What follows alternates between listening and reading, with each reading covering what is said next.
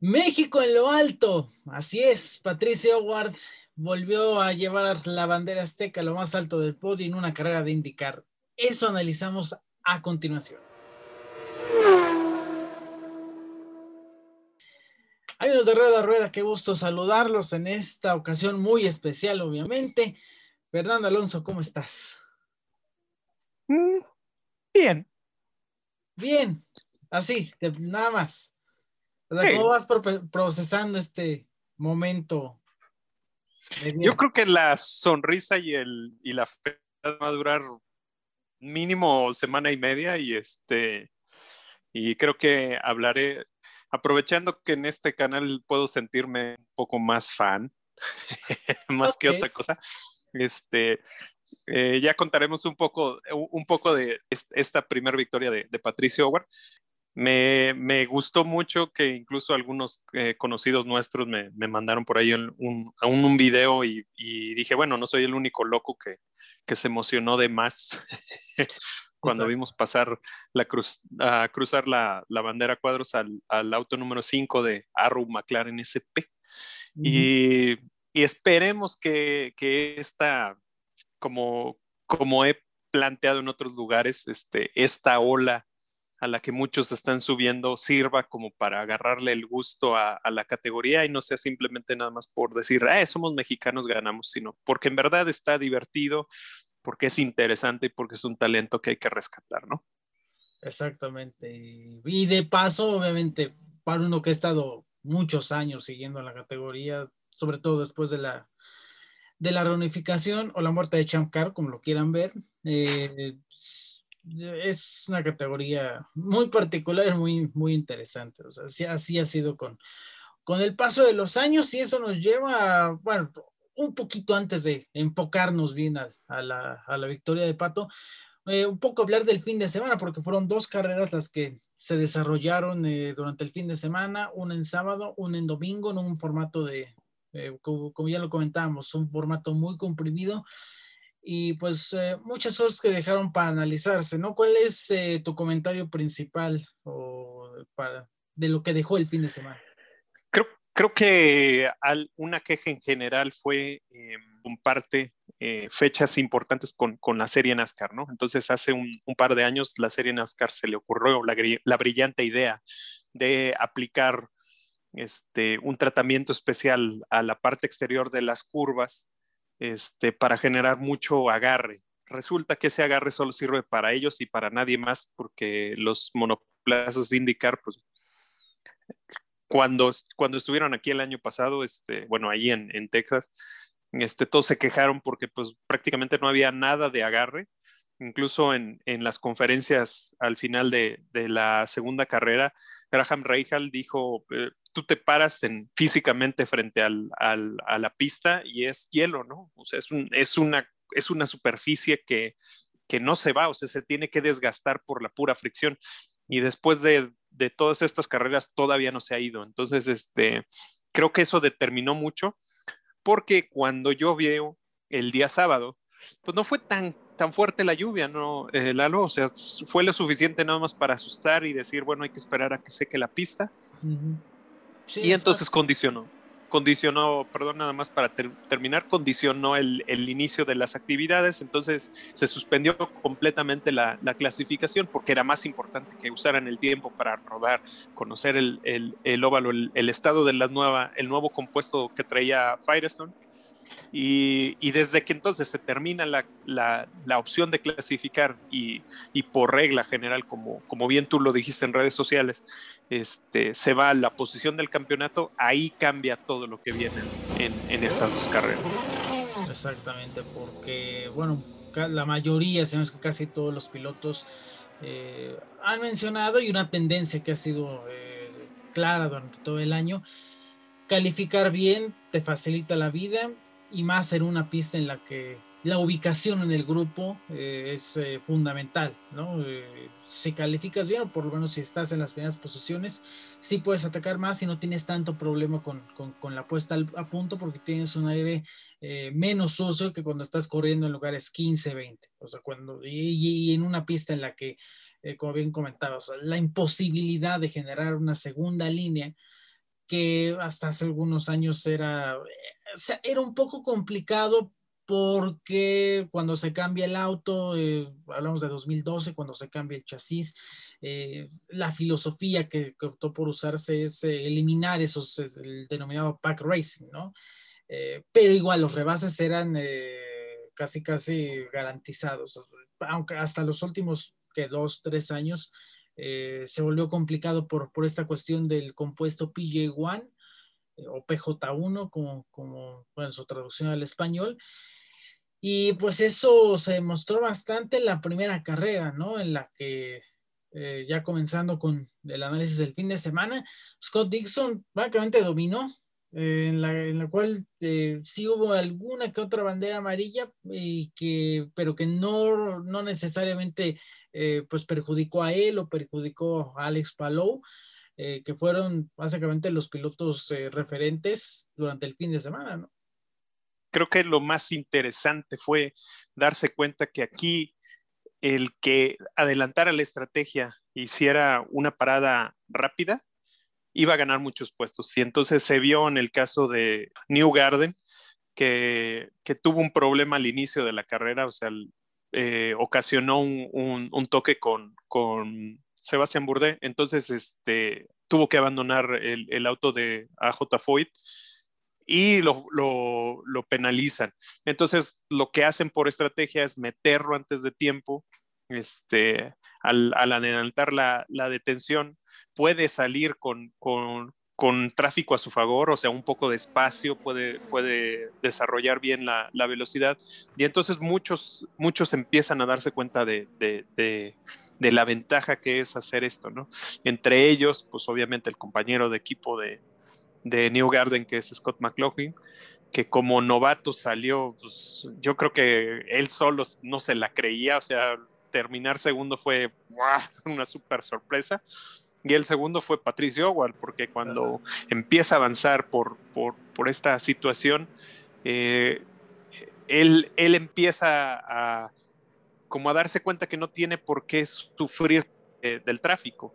Eh, entonces se concentra mucho en, lo que es la vuelta de entrada, vuelta de, salida de los pits y que el equipo haga su mejor trabajo al, cambiar neumáticos. Y, creo que ese fue el tenor de la primera carrera, como habíamos dicho en, eh, este, en la previa, la pequeña previa que tuvimos fue que pues también los equipos cuidan un poco en esta primera carrera, o sea, sí, sí tratas de hacer ciertas cosas, pero dices, pues con cuidado, porque pues, al siguiente día tengo que hacer algo. Y fue el caso de, de, Burde, que acaba muy rápido, o el caso de, si mal no recuerdo, Gerta, que, que también tuvo un problema directamente con, con, con los, los valeros o rodamientos de, de, su neumático posterior derecho, y que pues prácticamente terminan este, la carrera muy, muy por detrás y pues están pensando en que tengo que tener el auto bien para el siguiente día. Entonces, mejor abandonar muy temprano y, este, y tener oportunidad de regresar al siguiente día pues con fuerza. Exactamente, y considerando que llegaba el campeonato con muy pocas diferencias, o sea, eran 40 puntos del primero al 15 o algo así, y pilotos como Bourdais, como Gerta, que arrancaron no tan mal, o sea, por ahí de lugares 10, 11 en la carrera 1, pues se ven condicionados a arrancar más atrás, por ahí mm, por el lugares 15, 16 eh, para la segunda carrera, y ya para completar lo, lo de cómo se desarrolló esa justa del sábado, era un momento de decisión bastante tenso porque como se vio en la, eh, en la primera ronda, cuando pasa el accidente de Bourdain New Garden, eh, como ya se estaba desarrollando de manera normal las paradas en los pits, ese momento de decisión, pensar si es eh, arriesgado, si vale la pena adelantar esa parada en pits, la última, y jugarte a que a jugártela básicamente porque puede haber otra bandera amarilla, puede suceder una situación igual y te arruina o te acaba de arruinar esa competencia. Eh, los casos de McLaughlin y Howard fueron particulares porque McLaughlin arranca por ahí del, creo que noveno lugar. Cuando ocurre ese accidente, no se había detenido los pits y había avanzado por ahí del, del quinto, sexto, y ya después es cuando avanza la pues, tercera, por segunda, tercera posición y, logra concretar el podio.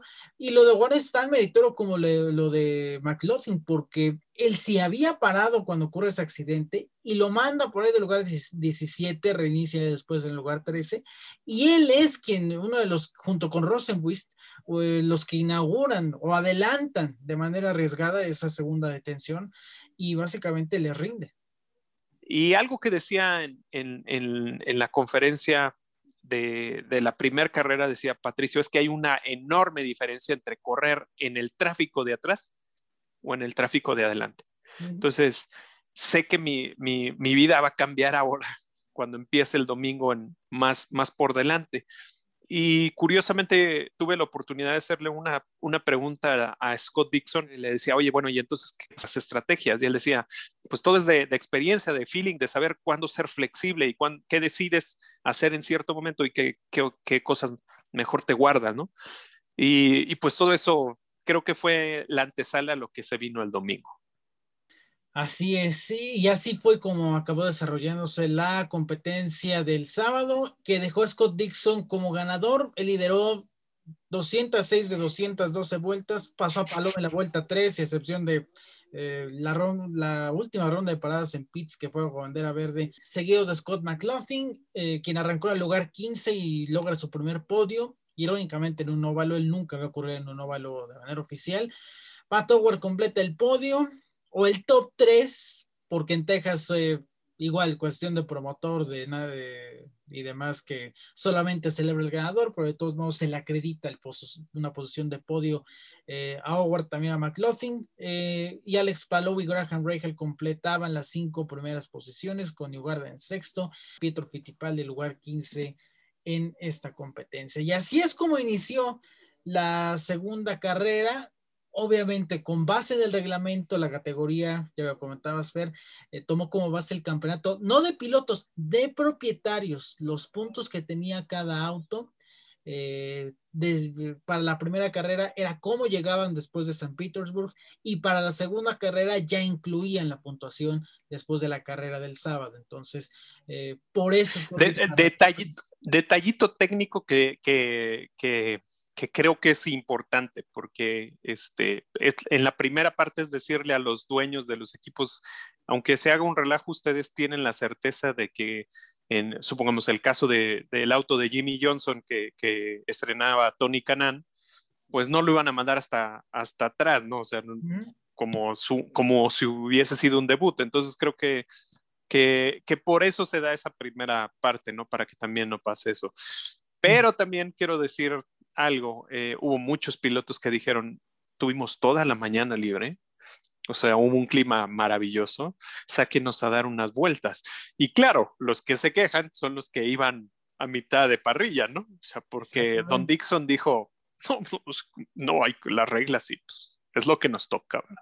Bueno, o sea, las reglas, o sea, los pilotos veteranos, no solo Dixon, sino Will Power, que obviamente pues tiene una autoridad significativa, importante, o sea, siempre dan opiniones al, respecto, ¿no? No solo en este caso, sino, por ejemplo, por años él ha dicho del procedimiento de banderas amarillas, que cuando abren los pits, que cuando cierran los pits, o sea, y eso se toma como un acuerdo, o sea, todo parte del reglamento y precisamente Power y New Garden, en una cuestión similar, eh, igual detallitos, el formato de calificación en óvalos, el orden de salida, cómo sales a calificar.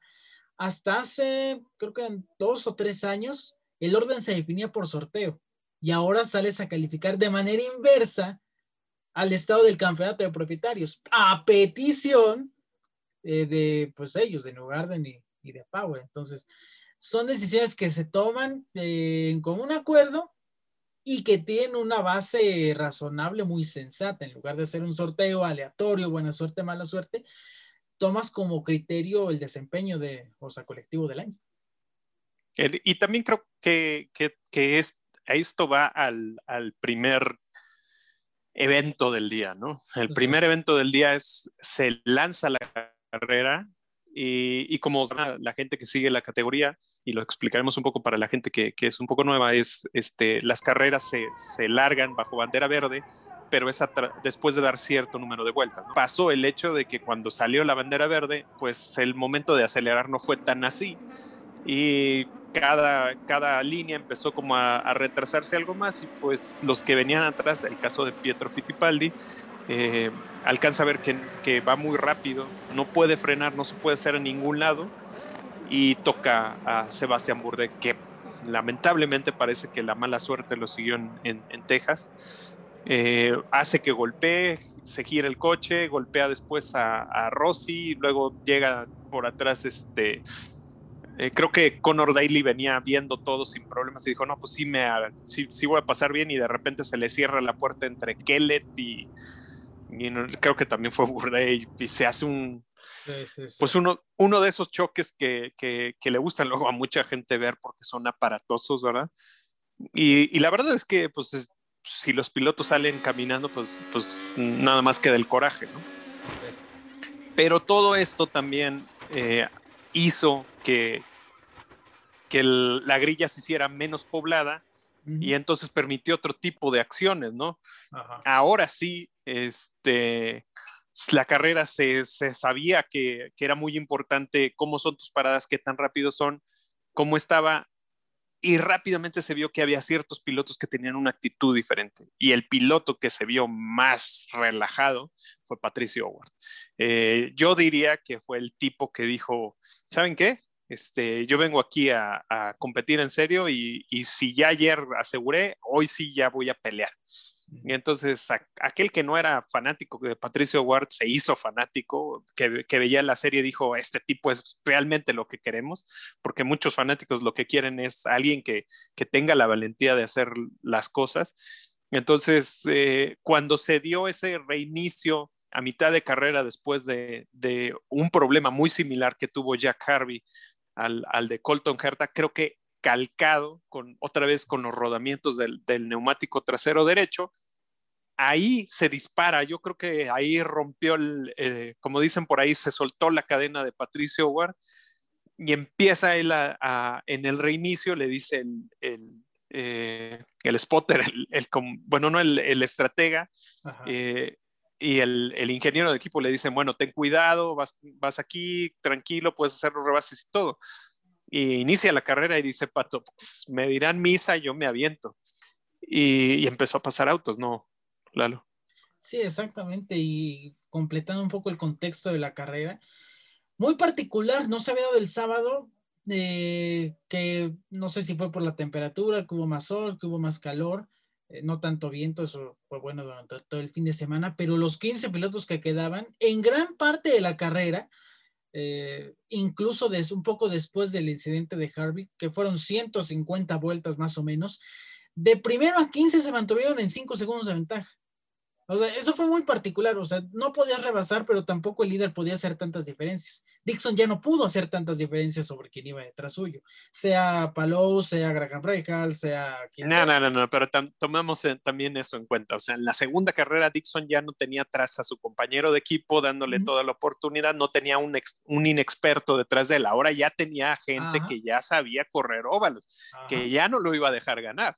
Sí, también completando lo que, lo, que comentas, eh, o sea, todo el mundo fue agresivo al final, o sea, ya con los puntos del sábado y viendo lo que pasó en, eh, el accidente, sí arriesgarte un incidente, pero igual vas a top 10 o top 15, o sea, acabas de 11 a 15 y técnicamente el daño no es tanto, considerando también que viene Indiana, eh, Indy 500 que es fecha doble. Entonces, pues ya tanto Hall como New Garden como Howard eh, aprovecharon e, esa circunstancia y también quienes quisieron sacar el colmillo, Takuma Sato, Ryan Hunter Ray y Marcus Ericsson, que ellos le apostaban a las banderas amarillas, ellos inauguran la última ronda de detenciones y acaban al frente antes de esa bandera amarilla de Rosenbis, que se le sale un neumático. Sí, curiosamente porque creo que cuando, cuando hacen esa detención eh, como tú decías, inauguran esa, esa, fase final de paradas. Entonces aquí se meten todos y, hacen el madruguete, tanto Reichel como, como New Garden. De hecho, ya todo el mundo estaba hablando con el, con el otro jefe de equipo del Team Penske, que también es estratega, Tim Sindri, que es un geniazo en ese tipo de situaciones. Y bueno, pues o sea, ya casi ganaste la carrera, muchas gracias por todo, este, cuéntanos cómo va eso. Y él decían, aquí vamos viendo, aquí vamos viendo cómo va a pasar todo y no. Y, resulta que pues con ese incidente con Rosenbis tienen un problema en pit, se le sale la llanta, este, tiene que volver a, a parar, pues en los grupos internos de nuestros conocidos ya todos estaban diciendo, ay, McLaren, otra vez la volviste a hacer, regresaste al pasado y todo. Resulta que no, ¿no? O sea, bueno, sí, porque Rosenbis pudo haber sido top 5, igual podio, con Rosenbis, pero algo pasó en la última parada. Hay que decir eso. Dos veces. Eh, básicamente el, eh, el orden real, podríamos decirlo así, era este, New Garden, eh, Howard. Entonces, cuando se reinicia ya la, última parte de la carrera, eh, ahora sí, a, Howard le dicen, cuidadito amigo, fíjate que no sé qué, y bla, bla, bla, bla, bla, bla. Pato ya iba. O sea, ya el tipo ya iba, ya antes habíamos dicho en algún punto que, Pato era el líder eh, del equipo desde el año pasado, ¿no? Solito tomó esa, esa, esa postura y este año se ve, o sea, esta carrera lo que dijo es claramente yo sé lo, a lo que vengo y, y no vengo a jugar, ¿no? Exacto. Llega un momento en el que le dicen, estate tranquilo, este, vete cubriendo con, con, New Garden, porque ya iba New Garden primero, Pato segundo, y entonces le dicen, ten cuidado, cuida el combustible y todo, no te precipites, oye muchacho, ¿a dónde vas? Así es. Se abre, como... se, le, se, le, se le va por fuera, New Garden lo tapa por fuera, Pato no suelta, se le pega extremadamente al, al, a la trasera del auto y se mete por dentro. Y New Garden lo que dice es, pasa Howard, se te va a acabar tu combustible, vas a tener que ahorrar, porque todos sabemos que cuando va un auto liderando en un óvalo, pues gastas más combustible. Y pues resulta que no. Resulta que el tipo traía un auto increíblemente bueno. O sea, yo creo que el único que sabía que traía ese auto era él porque hasta en los comentarios después de carrera Newgard dijo, yo no sé qué traía, o sea, mi auto ya no podía más y el tipo se me fue despegando, despegando, despegando y ya le decían, no, no, no, si quieres tú ya síguele, cuate, o sea, ya no tienes que pegarle a ningún número de, combustible. Sí, exacto. Y así fue como Pato Howard, con un buen rebase, agresivo, temerario, como, como lo caracteriza su personalidad, a 24 vueltas del final, supera New Garden en la entrada de la curva 3. Y esto que comentaba la diferencia, de las diferencias entre todos, pues él no le importó. Porque le sacó un segundo y medio, dos segundos a New Garden y ya al resto, pues toda la eternidad para, para esa parte de la competencia. Y así, inalcanzable y con el combustible justo porque se le acaba después de las donas. Hasta le permiten hacer donas. Y así fue como obtiene la victoria histórica, eh, obviamente para México, porque desde hace 16 años y medio que un mexicano no había ganado en la, en la categoría. Y bueno, después de ir tocando la puerta, tocando la puerta, después de todo lo del año pasado, después de la apertura de campaña en Alabama, y viene a ganar en un óvalo, ¿te esperabas que ganara en un óvalo? Que su primera victoria fuera en un óvalo. Eh, creo, creo que se, el año pasado nos enseñó que era, era bueno en óvalos, pero yo no creí que fuera a ganar en este óvalo porque Texas es un óvalo muy complicado para la gente que no tiene experiencia. Eh, hay que saber exactamente dónde apretar, cómo apretar, cómo sacar ventaja, cómo ahorrar combustible. Y perdón, pero el año pasado Dixon le dio clases a Patricio Ward en la primera carrera se, la se las dio de nuevo, ¿no? Pero en esta dijo, ya aprendí, ya no necesito que me enseñen más. Eh, me, parece que no es el simple hecho de lo que le llaman ahí la emoción del momento, el, el llamado hype, hablar de más, valorar algo más de lo que es. En realidad, Patricio Ward tuvo una carrera increíble mostró cualidades que, son raras de ver en, ciertos pilotos. Y los pilotos experimentados y, constantes, el caso de Dixon y New Garden, solo son palabras de halago contra Patricio. O sea, no son el simple hecho de, de la camaradería que hay en, en indicar, sino son realidades. Son, tipos que saben que, que, que, aquí hay algo diferente y que hay que cuidarse, ¿no? O sea, y tan hay que cuidarse que el tipo ya es segundo en el campeonato. Sí. Entonces. vamos al mes de mayo, donde básicamente se define los contendientes al título.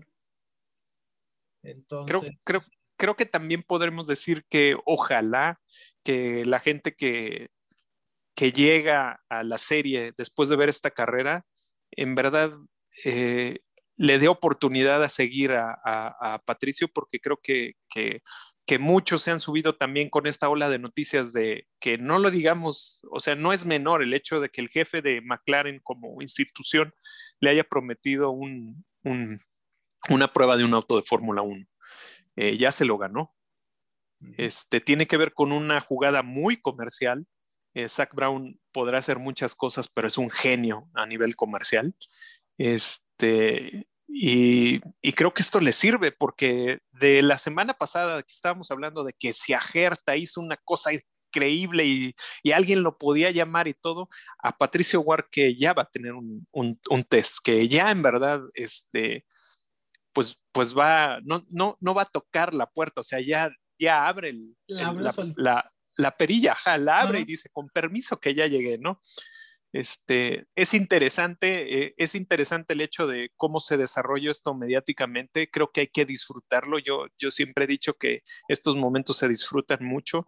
Eh, no es regalado, no es una cosa ay, cualquiera gana en indicar, ay, cualquiera llega en un óvalo y pues nomás es girar a la izquierda. Cualquier no, XP1 llega y gana y les apedrea el... Sí, no. Exactamente. O, saben que es que es un, como por ahí un compañero mío dijo, esto es de categoría chica.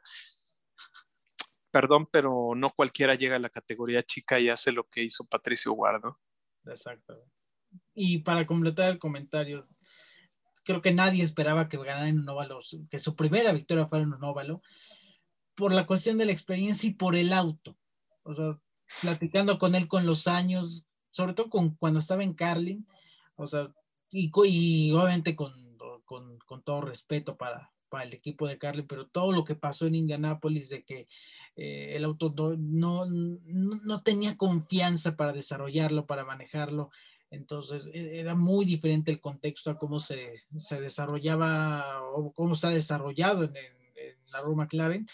Y también es parte del contexto de la serie. Cada vez hay menos óvalos, hay uno, dos super speedways y ya cada vez los pilotos que llegan del Road to Indy, sí, son talentosos, tienen la beca, llegan a la estelar, pero no tienen, llegan sin tener esa experiencia en óvalos. O sea, sí corren en Indianapolis, por ejemplo, los Indy Lights, o corrían, porque no corren el Freedom 100, la, carrera en Indianapolis este año, entonces les quitan ese, esa experiencia. Eh, necesaria para empezar a sentirse cómodos, cómodos de cómo manejar este tipo de pistas. Eh, y bueno, completando con un auto bueno y con mejoras en el motor, porque Chevy ya ha mostrado que va a estar a la altura en Indy 500 después de la paliza que les dio Honda el año pasado. O sea, el paquete está completo, o sea, tanto motor como auto, como piloto, porque digo, a pesar de todo, la agresividad de, natural que ha mostrado Pato, eh, pues casi casi en toda su carrera. O sea, ese es el plus, el valor agregado que tiene el equipo en estos momentos. Sí, creo que para finalizar esto, em, Patricio no es un improvisado. Eh, a él, él no es un tipo que, que estaba buscando a ver dónde caía bien y qué funcionaba. Él siempre lo ha dicho. Eh, a mí me gustaba indicar, yo quería triunfar en Indy 500. Cuando eh, hace un par de años tuvo ese problema de que por presupuesto se le cayó todo, estuvo con Carling, eh, Red Bull lo llamó a su, academia, hubo un, problema en cuanto a la cuestión de los puntos de superlicencia.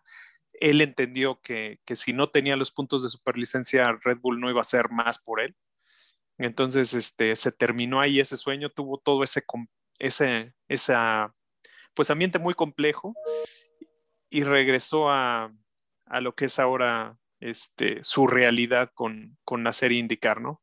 Creo que pensemos que, no es un proceso que se dio de la nada, no es un, chico que salió de wow, o sea, ya, ay, ¿quién es este Patricio Ward? O sea, es un tipo que viene trabajando durante mucho tiempo y es el tipo de perfil que le gusta la serie. No solo a indicar, a cualquier serie le gusta. Es un tipo trabajador, eh, aguerrido, muy bueno para hacer marcas, que este, colabora en lo, en lo este, podríamos decir, social, ahora también tan importante y, que te gana, ¿no? O sea, creo que, hay muchos, muchos ejemplos de cómo la gente ya lo quiere.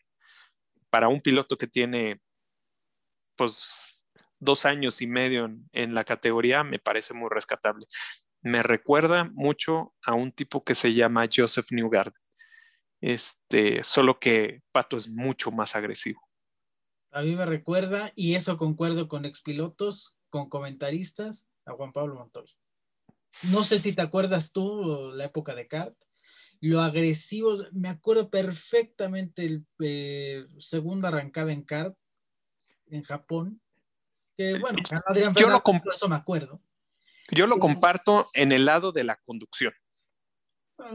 Obviamente, o sea, sí, totalmente. Eh, lo demás lo dejamos aparte. Pero, segunda carrera, segundo óvalo, porque arrancaron en Miami, en Homestead, la segunda fecha fue Japón pasando de 12 a 2 y midiéndose al tú por casi, casi sin importarle nada, o sea, de manera agresiva y limpia, una gran batalla con Adrián Fernández ese día. Que tuvo un problema de combustible en eso un poquito después, lo relegó, pero, eh, o sea, mostrando esa agresividad natural, el talento natural. Eh, y bueno, lo demostró Montoya la siguiente carrera, que fue Long Beach, y ganó esa carrera. Eh, entonces, esa agresividad, ese estilo de manejo y ese talento casi casi nato, es muy comparable con, con, el de Pat Howard. Y irónicamente van a ser coequiperos en el mes de mayo en Indianapolis. Entonces, eh, ahí está completa. Y tienen una relación increíble. O sea, de ahí Patricio va a aprender muchísimo. ¿Quieres escuchar lo que declaró Pat Howard después de la carrera? ¿O oh, sí? Adelante pues tantito, tantito de, de, alivio, eh, de que ya, la, ya sacamos la primera ganada y ya nos podemos enfocar 100% en, en sacarle el, el, el, máximo provecho a, a, lo que tengamos en ciertos circuitos, sea callejera, este, permanente o óvalo o este, óvalo corto. Em, es, e, es, padre rodar al, al, mes de mayo con, con este buen momentum em, y, y, pues bueno, ojalá y, y, nos toque otras, otras oportunidades para, para poder eh, echarnos otras buenas ganadas que, que, sé que vendrán. Ese es el plan, el plan es que, que siga creciendo. Este, realmente, pues cuando eh, Adrián es alguien que, que admiro mucho y cuando él corría aquí con, con Michelle, con Mario, Em, era enorme la categoría, o sea, la, afición mexicana en la IndyCar era enorme. Este, siento que hay demasiado potencial, nada más pues tenemos que presentárselo a la gente. Este, en un futuro estuviera bruto ir a, correr en el, en el Autódromo Hermano Rodríguez o, en Monterrey o donde sea en México realmente. Este, eso, es, eso es un sueño mío y me, me encantaría pues correr enfrente de mi gente. Pues ahí está, Pato Howard, primera victoria, su vigésima sexta participación en la serie IndyCar, la quinta para un, eh, el quinto mexicano que gana, en total con Rebaque, Fernández, Domínguez, Jordain y él, son 17 victorias, eh, y es el noveno más joven en la historia de IndyCar en ganar. Joseph Newgarden y Graham Rahal completaron el podio de esa carrera, seguidos de Dixon y Colton Herta, en total 16 autos acabaron tres en la vuelta de líder, un poco para destacar. Eh, Palau queda séptimo, por ahí la última detención no le favoreció. Eh, McLaughlin octavo, Ryan Hunter acaba décimo. Eh, muchos problemas en la carrera, uno que tuvo que arrancar 21 para esta segunda carrera. Carpenter se involucró en el accidente, acaba 11. Power tuvo un contacto, contacto con el muro, mientras iba en el top 5, acaba 13. Y bueno, eh, después de su problema con la llanta, Felix Rosenqvist queda en décima sexta posición. El campeonato está así. Scott Dixon es el líder con 156 puntos, lo sigue Patricio Howard con 131 puntos, después sigue Alex Palou, qué negocio sacó ese chavo, en tercer con 127, después oh, mi amigo Joseph Newgarden con 116, El quinto es Graham Rahal, este, también tuvo un resurgimiento importante. Esperemos que, que, que Rahal mantenga el nivel. Eh, le seguimos con Simon Payne de Tom Herta. Qué triste historia, pero este, pues ahí sigue, no, no se ha alejado tanto, tiene 100 puntos, entonces está 53 de, de puntos. Después sigue Will Power con 99, eh, Scott McLaughlin, qué pedo con este muchacho, y Jack Harvey. Yo creo Jack Harvey es hasta ahorita una de las revelaciones de esta temporada. No tanto, porque ahora sí está concretando resultados. Tenía chispazos el año pasado y ahora sí lo está concretando el equipo. Un poco para destacar, ya la próxima semana, el próximo episodio, ahondaremos un poco qué ha dejado bien esta campaña rumbo a las carreras en Indianápolis. 16 pilotos han obtenido al menos un top 10, 11 al menos un top 5, y quien lidera el campeonato ha logrado 4 top 5 y 4 top 10 en las cuatro carreras. Se llama Scott Dixon. Haciendo sus maravillas. Maldito. Maldito, es el Luis Hamilton de Estados Unidos. Lo odiamos. Ah. Exacto. El Jimmy Johnson. Pero bueno. Perdón, ¿quién es? Comentario final, Fer Alonso. Este, disfrutemos mucho este, estos tiempos, veamos las repeticiones y pues se viene el mes de mayo. El mes de mayo es muy importante, no porque sea el Día de la Madre, sino por las 500 millas de Indianápolis, muchachos. Sí, este, queremos todos mucho a nuestros mamás, pero este, pues las 500, señores, las 500. Así es. Dos comentarios. El primero, feliz cumpleaños, Pat Howard, cumple el jueves 22 años de edad. Y el segundo, igual, gracias por los comentarios. Eh, igual, síganos, eh, sigan poniendo la campanita para activar notificaciones y escríbanos quejas, sugerencias, temas que quieran que abordemos rumbo Indy 500, por algún clipcito pequeño entendiendo esta carrera, como siempre les hacemos extensa esa invitación. Y pues nada, igual, eh, sí leemos sus comentarios, eh, tanto acá como en los eh, episodios de Fórmula 1 y los especiales adicionales. Y pues nada, igual disfrutar el momento porque es un momento muy interesante en el, en el automovilismo mexicano y en particular de los pilotos mexicanos con representación a nivel internacional y que también me recuerda eso, se nos pasó a decir la última vez, en Saint Petersburg hubo podio mexicano en una de las eh, divisiones del Road to Indy, el Indy Pro 2000, Manuel Sulaimán. Y pues nada más, eh, pues estaremos viendo qué, qué pasa en IndyCar y en el Road to Indy. Bueno, realmente lo que sí se nos escapó fue que el día, eh, el día de la carrera también falleció Bobby Onser, el, tío Bobby. Hay muchísimas historias, muchísimos este, columnas, eh, pero sobre todo historias en podcast donde lo pueden escuchar. El tipo es, es una delicia para escuchar, la verdad. yo, yo que tengo relativamente poco de, de seguirla, eh, pues lo he escuchado unas tres o cuatro ocasiones y no, es increíble. Así que descansa en paz el rey de la montaña porque ganó la SUE de Pikes Peak 10, eh, 11 veces de clase, 8 absolutas.